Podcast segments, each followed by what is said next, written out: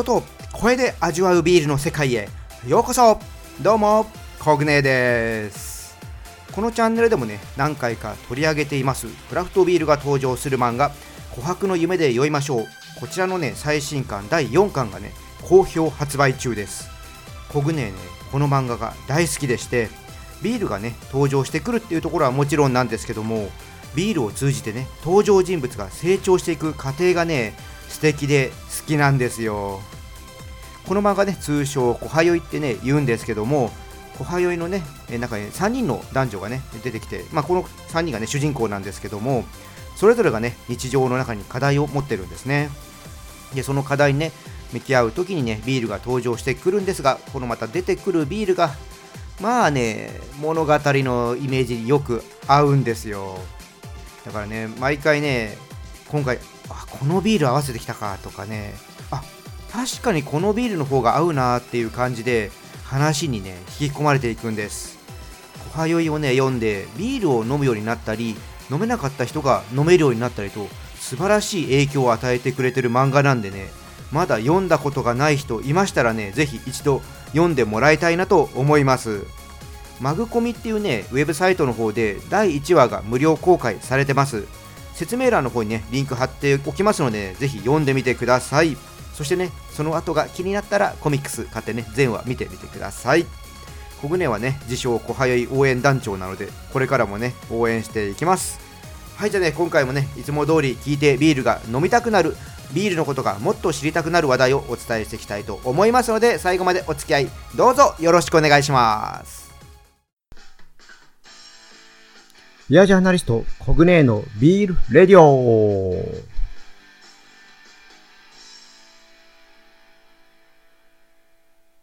はい、最初のコーナーはこちら。コグネの今日の一杯。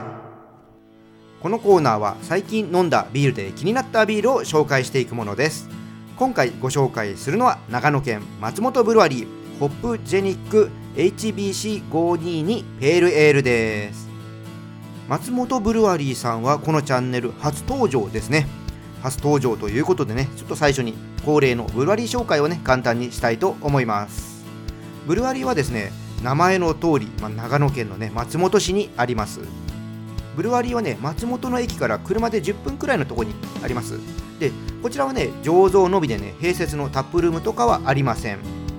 松本ブルワリーのビールは松本の駅からね徒歩7分くらいのところにあるタップルームがね2つあります。元町店とね中町店があります。それとねあとオーナーさんがねブルワリーを立ち上げる前からねやってるオールドロックっていうねパブがあってそちらでも飲むことができます。ちなみにオーナーさんはバーテンダーの大会で全国優勝をしたことがある実力者です。本当ね優しい方でねすごくお茶目な感じもあって、ね、大好きな方です。松本にね行った際はねぜひオールドロック行ってみてください。はいということでねビールの紹介にちょっと戻りましょう。こちらね HBC522 というホップを使ったビールです。これねまあ品番みたいな名前なのでどうなんでしょうね。まだ試験的なものなのかな。ちょっとね詳しい情報が分かんなかったのでね誰かねまた分かればねどこかでお伝えしたいなと思います。逆にねどんな味なのかすごく気になります。それでは飲んだ感想をお伝えしていきたいと思います。それでは開けていきます。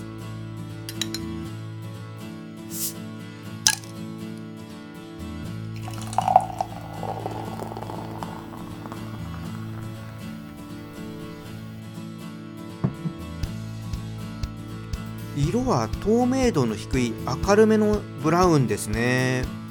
香りはねカラメルや干しぶどうを思わせる香りがね軽やかに、うん、感じますね。で味の方なんですけどもうんぶどうとかカラメルをね思わせる甘めのフレーバーがありますね。で炭酸がね少し強めでキリッとしたね後味があります。余韻はうん、苦みがね程よく残ってますね。なんかね今流行りの柑橘類やトロピカルフルーツのような香りはねあんまり感じなかったですね、まあ、どちらかというとモルト由来の香りやフレーバーの方がね強くありました。干しぶどうみたいな感じがこのホップの特徴なのかなちょっとねどんな感じなのかなっていう。はい。ただ味としてはねコグネ大好きな味ですね。でこのビールね収録前にねホームページで確認してみたんですけどももうちょっとね売り切れになってました。でもね松本ブルワリーさんこれ以外にもねいいビール揃ってます。定番ビールはねド派手なっていう感じではないんですけどもねじっくり飲むのにねいいラインナップがね多いんです。食事にもね合わせやすいビールなのでね飲み比べてね見るのもいいと思います。これにはこれが合うかなっていう感じで、ね、飲み比べてみるのいいと思います。はい。で購入先はねいつも通り説明欄の方にねリンク貼っておきますので興味のある方見てみてください。はいということでコグネーの今日の一杯。今回は長野県の松本ブルワリーホップジェニック HBC522 ペールエールをご紹介いたしました。コグネのビールレディオ。続いてはコグネの部屋です。このコーナーはコグネが思っていることをお話しするコーナーです。今回はですね取材を受けるときに大変なことというね話をしてみようと思います。え普段はね取材をして記事を書いてね公開することが多いコグネなんですけども、まあ、ちょこちょこね雑誌などのメディアからね取材を受けることもあります、え、今日はね取材を受ける時の裏話としてねちょっと大変なことを話してみようかなと思います、まあ、一番ね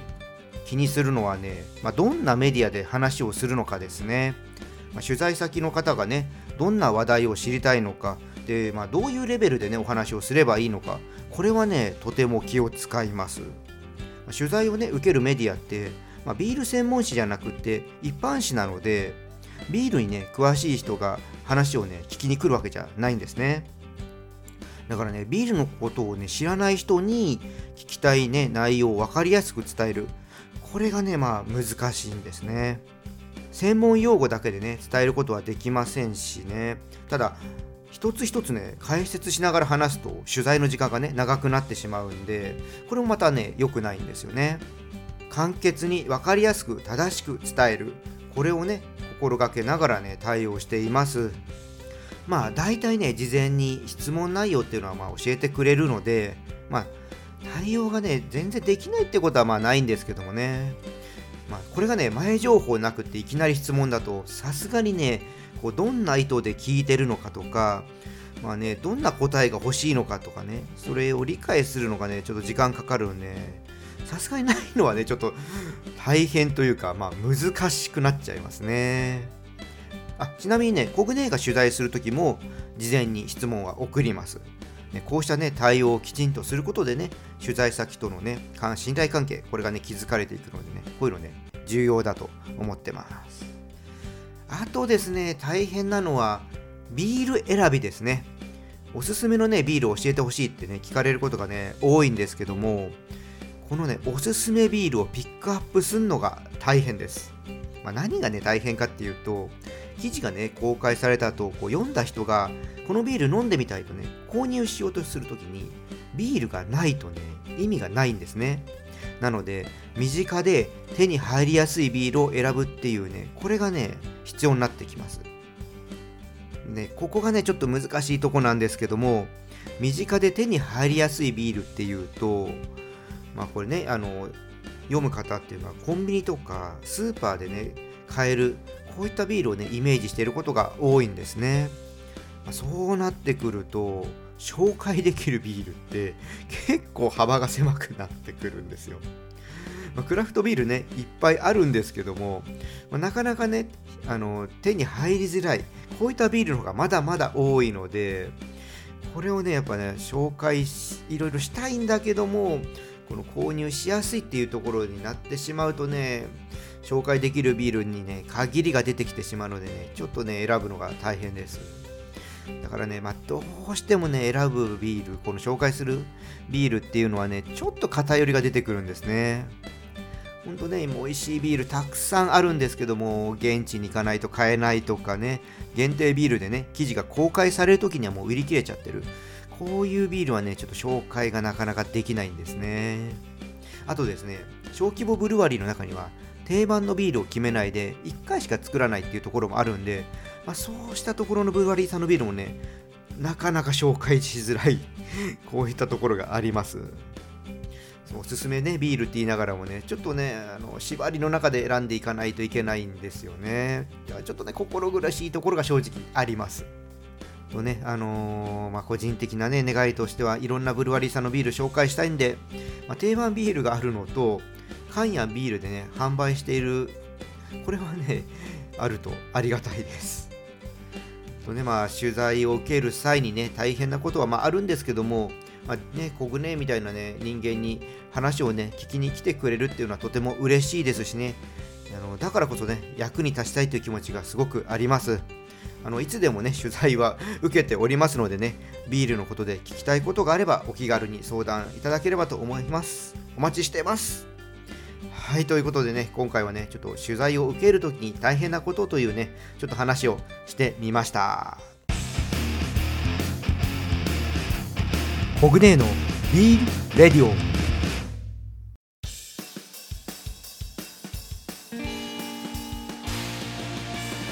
ビアジャーナリストコグネーのビールレディオ今回の配信はいかがでしたか？なんだかんだ言ってね取材を受けるのは楽しいです。自分はねこのビアジャーナリストっていう活動をまあね、アカデミーをね修了してからはね取材方法とか書き方独学でね学んでやってきたので他の方とねお仕事をさせてもらえるっていうのはねすごく勉強になります。そこでね得たものをねまた次のね自分の取材に生かしてねビールの魅力をもっとね伝えられるようにねしていきたいとそういうふうに思ってやっております。いやーだからねいろんな人とね仕事したいですね。もしこれを聞いてねなんかビールのことをちょっと特集組んでみようなんて思う方いましたらぜひご連絡ください。あの Twitter とかねインスタの DM で大丈夫ですのでご連絡いただければと思います。それではこの辺りで配信を締めさせていただきます。このチャンネルは皆様からの感想や質問をお待ちしています。よろしければコメントやレターいただければと思います。また今日の配信が良かったらぜひいいねとフォローの方よろしくお願いします。それと SNS でこのチャンネル拡散してもらえると嬉しいです。はい皆さん。お酒はね適量を守って健康的に飲みましょう。未成年の人は飲んじゃダメですよ。それでは次回の配信まで美味しいビールを飲んで楽しいビールライフをお過ごしください。コグネでした。